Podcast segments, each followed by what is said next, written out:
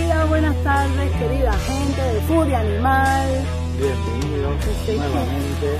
Yo, aquí donde nos ven, yo estaba arrimando las sillas y ese quien me las separa. Yo las arrimo y me las separa porque estoy emocionada que por fin, en- Nos encontramos por- y por fin hacemos un Furia Animal en persona. Esto es en increíble. este lugar maravilloso, que Ay, es tu casa. Sí, sí, sí, pero bueno, de verdad que siempre lo hablábamos, ¿no? Que cuando estamos ahí con el Zoom y con esto y con aquello, hay retardo, no es lo mismo.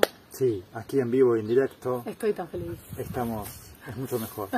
Hoy sí. estábamos eh, revisando nuestra lista de los temas para Furia Animal y ha surgido un tema muy interesante Mm, Sí, sí, sí, sí. que nos ha rápidamente enfurecido, ¿verdad, Sí, Mónica? Sí, sí, sí. Porque es increíble. Es increíble. Tú sales en Madrid capital a ver eh, todos vosotros donde estéis en vuestras respectivas ciudades. Pero una cosa, cuando vais a un parque de niños, vamos a quitar esta pandemia y todo este cuento, ¿no? Sí. Pero ya hoy en día que están abiertos algunos parques, que todo. Cuando vamos a un parque de niños, ¿cuántos niños vemos en un parque? A ver, pues los parques están Repletos, petados. ¿sí? Y Petados sobre de todo en los horarios, aquí es verano, en los horarios más frescos, está repleto. Claro, están repletos, los niños están jugando, madres, padres, tutores, como quiera que se llamen, están allí disfrutando del aire libre mientras el niño está interactuando con otros niños, jugando con el parque. Porque evidentemente es una necesidad fundamental. Fundamental. Estos días estaba Sobre leyendo todo la gente que vive en un piso, en un departamento, en la ciudad. en plena ciudad, todo de concreto y tal, eh, vivimos súper apretados, pues vamos al parque, ¿no? Para que el niño también...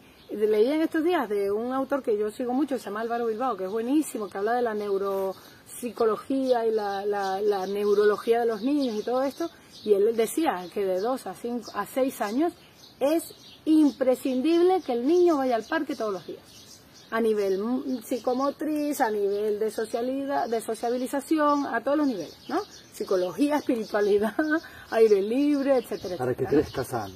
Ahí, claro, claro, claro. Y con buenas relaciones, todo, todo, crece absolutamente todo.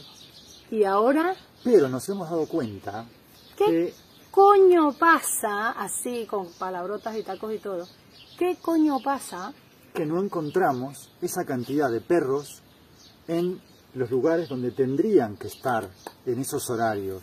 O sea. Repito, aquí es verano, eh, la temperatura es muy elevada en el transcurso del día, pero por la mañana muy temprano y por la tarde tarde Ujú. pues está muy bien. Sí. Pero sin embargo, estos lugares están prácticamente vacíos. Y a estos lugares, espera, espera, espera, nos referimos exactamente, no con ir paseando con correa por No. la calle, nos referimos a, Por eso hacemos referencia a los parques para niños. claro, ¿Ah? aquí, gracias a los ayuntamientos, nos guste o no, sean muy chiquitos o muy grandes o estén llenos de caca o no, hay muchos parques de perros. Sí, y algunos, ¿Sí algunos son buenos. Muy buenos. Muy buenos. Algunos Pero muy inclusive buenos. los muy buenos están vacíos. Vacío, o sea, siempre vemos a los mismos tres, cuatro perros. Y en los parques donde los perros, o en las áreas verdes de la ciudad, donde tendríamos que encontrar mucho perro, porque se puede también estar libre Claro. en ciertos horarios, Ajá. y esto es respecto también a cada ciudad, repito, no hay nadie. No hay nadie. Muy poco. Están los perros atados, caminando con su dueño por la acera, bien caliente, bien caliente, bien horrible. Hacen pis en el cuadradito que hay alrededor de un árbol o caca y vuelta para casa. Y ¿no? fuimos a buscar unos datos estadísticos. Importante. En la Comunidad de Madrid hay un millón, eh, más o menos, ¿no? porque cada año cambia. Más de un millón, sí, ¿no? más de un millón de perros en la Comunidad de Madrid. Y en Madrid Capital, Madrid, o sea, la capital. ciudad. hay 300.000 perros. ¿Cuánto era? Era el doble de niños. El doble de niños menores de 5 años. Que son los niños que frecuentan Los estos parques. infantiles, ¿verdad? Claro. Más o menos. Sí, También más también grandes, ves pero- más grandes, pero en general los que ves son como Liam, o sea, entre 2 y, y 6, 7, 8 años a lo mejor. Entonces, ¿qué está ¿Qué pasando? pasa? Con ese ¿Qué excedente, esa cantidad de perros, ¿dónde están? ¿Por qué no ¿Qué vemos a la haciendo gente? ¿Qué ha pasado? ¿Qué ha pasado? Es que, es que aquí hay muchas cosas que analizar, ¿no? Lo primero es, es que hay muchas cosas que nos dan furia con respecto a los parques de perros, ¿no? Y, y hay tantas cosas, pero una, la primera que voy a mencionar yo y luego seguimos aquí debatiendo es la gente que le da terror soltar a su perro para que juegue con otro perro. Explícame tú, o sea, que ven que vienes tú con tu perro atado o no, y tú lo tiran de la correa y lo cogen si son perros eh, que se pueden cargar y si no, eh, yo entiendo que hay perros... El contacto social a toda costa, ¿no? Sí. Como que eso sería incorrecto, que el perro de ciudad no tiene que interactuar con otro perro. Y esto es una parte fundamental de la vida. Es que justo este Porque tema ahí el psicólogo lo menciona muy bien en los niños, ¿no? Es parte fundamental del de crecimiento. su desarrollo ¿Por qué como... creemos que el perro no? No. Que es lo contrario. No, no, él está bien porque está entre nosotros y duerme en mi cama y ¿Por yo le doy dieta cruda. Perdóname, la necesidad de formar parte de un grupo social también de su misma especie es una necesidad es básica una de y las fundamental. motivaciones fundamentales de los perros. Es un ser social por definición y su vida está condicionada estrictamente al grupo de pertenencia, que no es solamente la familia, humana. son sus amigos, sus amores, sus enemigos, que Claro. podemos encontrar en muchos casos exclusivamente en un parque. ¿Y qué pasa aquí? Que, que también ya estoy oyendo los comentarios de la gente, ¿no? Decir, bueno, pero no todos los perros tienen que socializar, no todos los No, perros no tienen que ser amigos. no, no, no, no, No. No estamos hablando de que todos los perros tienen que ser amigos de todos los perros.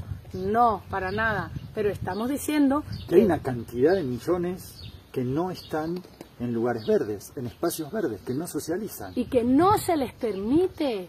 Tenemos que siempre irnos a eso.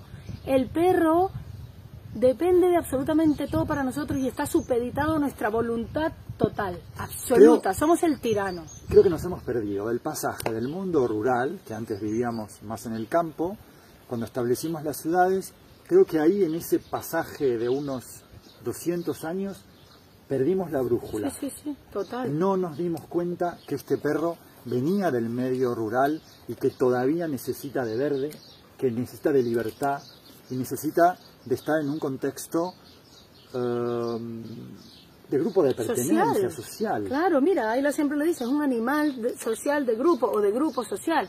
El perro no es un animal solitario, es un animal que vive en jaurías, que vive en familia, que vive en, y lo necesita para su desarrollo óptimo.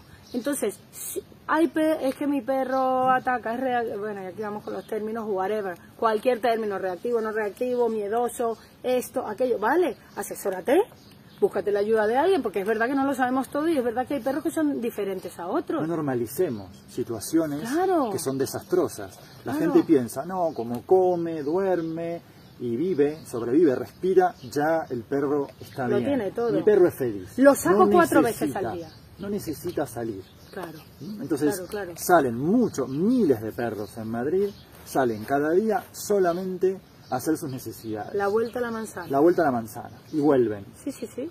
Sí. Esto lo vemos, que son perros completamente deprimidos, completamente abandonados, que ya sus motivaciones ni siquiera intentan ponerlas en acto porque año tras año fueron negadas, los que están muertos en vida. Y es muy importante, esto es como la obesidad.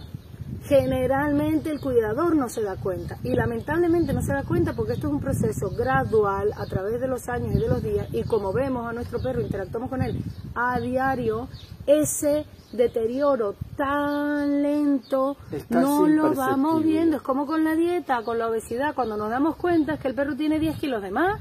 Y cómo hemos llegado ahí, claro, porque lo vemos todos los días, entonces pensar, plantearos esto, por favor, plantearos qué tanto, porque no es de verdad, eh, eh, no es el hecho de que hay que salir todos los días dos horas al campo a que el perro a que el perro corra, no, No, pero mucha gente eso no sería lo ideal, No mucha gente hacerlo. eso no puede hacerlo, Claro. pero podemos esforzarnos y brindarles un montón de cosas en una ciudad. Y mucha gente se pregunta, ¿y qué hago si tengo un vecino, un pariente, un amigo que tiene el perro encerrado en su casa y no lo saca? Lo mismo que haría si detecto que un vecino, un amigo, un pariente tiene un niño encerrado en su casa. Se lo diría, esto así tu hijo no puede crecer, Claro. es un maltrato. Lo mismo, con el perro parece que todo retrocede y que nos sentimos como incapaces sí, de decir algo. de, de- de quejarnos o de decirle la- de llamarle la Y atención. es nuestra obligación. Yo lo digo, yo con la gordura no me callo. A mí la gente se enfada conmigo, pero es que no me callo. Tu perro tiene sobrepeso, te guste o no te guste, ya está. No, no tiene. Bueno, allá tú si no quieres hacer nada. Esos no pueden Pero hay que decirlo. abrir la puerta e ir a, a jugar, como la canción. Exacto. Esos están condenados a que toda la vida uno se le ocurra hacer una cosa u otra. Y aquí hay una responsabilidad muy importante, Claro. porque no hay salida Claro. de ese lugar.